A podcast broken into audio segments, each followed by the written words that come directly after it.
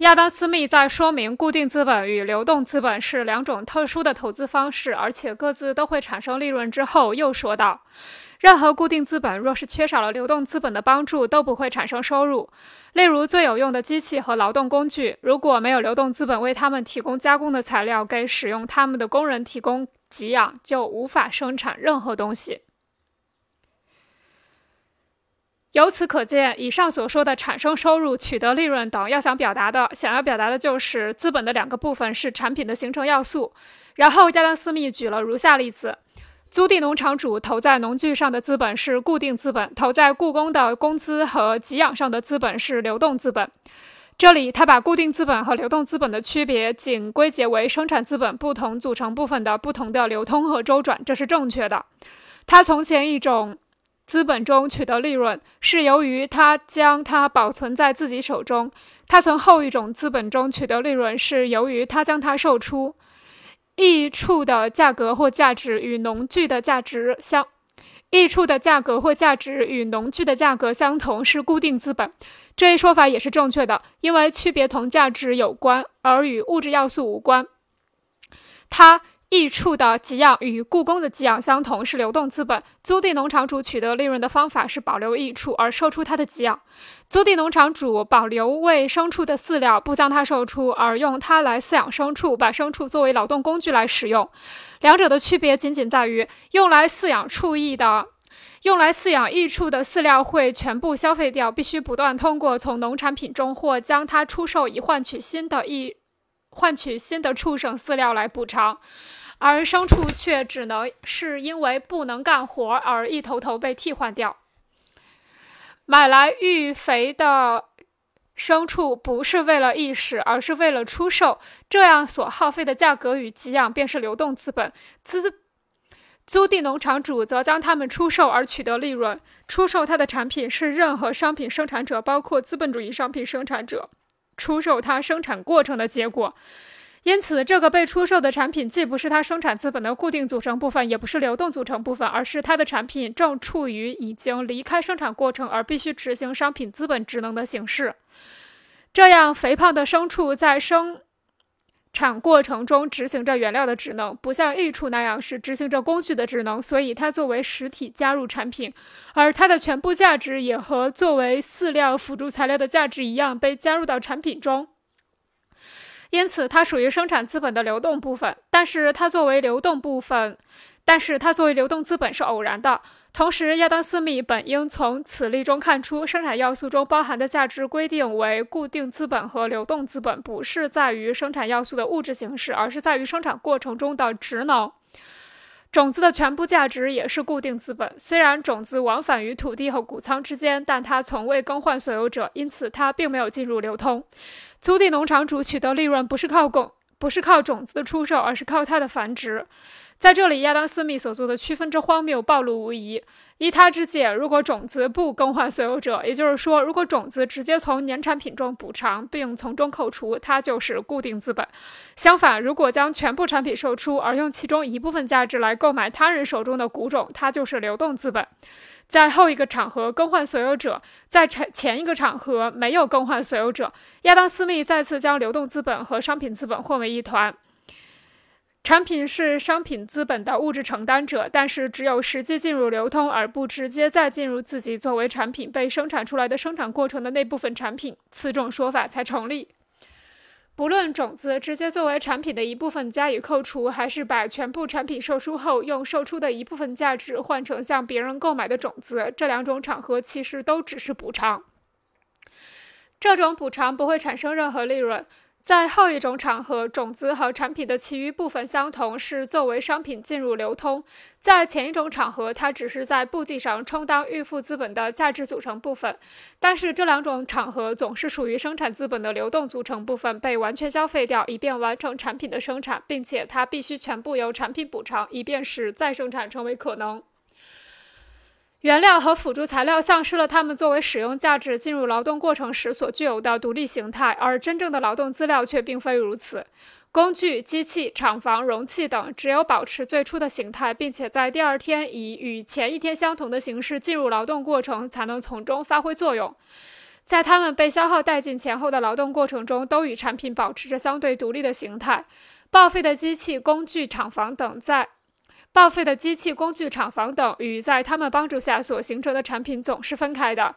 生产资料在产品的形成上具有不同的使用方法，一种是生产资料与产品相对保持独立的形态，另一种是生产资料改变或全部丧失独立的形态。这一区别属于劳动过程本身，因此对没有任何交换、没有商品生产，只是为了满足自己需要的劳动过程而言，这也是存在的。例如家庭自己的需要。然而，这个区别被亚当·斯密歪曲了，因为一，他塞进了和这里完全无关的关于利润的规定，说什么一些生产资料在保持原本的形态时为所有者带来利润，另一些生产资料在丧失原本形态时为所有者带来利润。二，他把一部分生产要素在劳动过程中的变化和属于产品交换、商品流通，同时包含流通中的产品的所有权变换的那种形式变换混为一谈。周转意味着以流通为媒介的再生产，也就是以产品出售、以产品与货币之间的互相转化的生产要素为媒介的再生产。如果资本主义生产者本身的一部分产品直接被他重新用作生产资料，那么他似乎就是将这部分产品售给了作为卖者的自己，而在他的账簿上也是这样表现出来的。因此，再生产的这一部分不是以流通为媒介，而是直接进行的。然而，这样重新用作生产资料的那部分产品是补偿流动资本，而不是补偿固定资本，只需满足两个条件：第一，它的价值全部加入产品；第二，它本身在实物形式上全部由新产品中的同一种新的物品来补偿。亚当·斯密接着阐述流动资本与固定资本的构成部分是怎样的。他列举了固定。他列举了构成固定资本和流动资本的物品及物质要素，似乎这种规定性是这些物品在物质上天然具有的，而不是由这些物品在资本主义生产过程中的一定职能产生的。但是他在同一文章中指出，虽然某种物品，例如一所保留下来供直接消费的住宅，会为它的所有者提供收入，因此会对它执行资本的职能。但是绝不会为公众提供收入，更不会对公众执行资本的职能。全体人民的收入也绝不会因此丝毫增加。因此，在这里，亚当·斯密说得很清楚：资本属性并不是物体属性。亚当·斯密说得很清楚：资本属性并不是物品本身在一切情况下都固有的，而是一种职能。物品是否承担这种职能，要视情况而定。但对一般资本适用的，对它的部分也适用。同样的物品是构成流动资本的组成部分，还是固定资本的组成部分，要看它在劳动过程中所执行的职能。比如牲畜，当它作为益处劳动资料，是租地农场主固定资本的物质存在方式；相反，当它作为育肥的牲畜原料，却是资本流动的组成部分。另一方面，同一物品可以时而是成为生产资本的组成部分，时而属于直接的消费基金。比如，一所房子用作劳动场所时是生产资本的固定组成部分，用作住宅时就不再是资本的形式，而只是一所住宅。在许多场合，同一样劳动资料可以时而充当生产资料，时而充当消费资料。亚当·斯密的见解产生的错误之一是将固定资本和流动资本的性质看作物品固有的性质。我们在劳动过程的分分析中已经指出，对劳动资料、劳动材料或产品的规定是随着同一物品在过程中所起的不同作用而改变的，而固定资本和非固定资本的规定也是建立在这些要素在劳动过程中，从而在价值形成过程中所起到一定作用的基础上。其次，亚当·斯密在列举构成固定资本和流动资本的物品时，清楚地表明了他把两种区别混为一谈：一种是仅仅对生产资本、生产形式的资本才适用、才有意义的生产资本的固定组成部分和流动组成部分的区别；另一种是生产资本和资本在其流通过程中具有的形式，即商品资本和货币资本的区别。在同一个地方，他说。流动资本包括处在各个商人手中的各种食品材料成品，以及他们流通和分配所需所必要的货币。事实上，如果我们做进一步考察，就会发现这里和以上所述相反，又将流动资本同商品资本和货币资本，也就是同两种根本不属于生产过程的资本形式等同起来。这两种形式的资本并不是和固定资本相独立的流动资本，而是与生产资本相独立的流通资本。因此，预付在材料即原料或半成品上，并且实际并入生产过程的生产资本的组成部分，只是与这两种形式的资本并列在一起发生作用。他说，社会总资本自然分成三个部分，第三部分是流动资本，它的特征是只有通过流通或更换所有者才提供收入。流动资本也由四部分构成，第一是货币等等。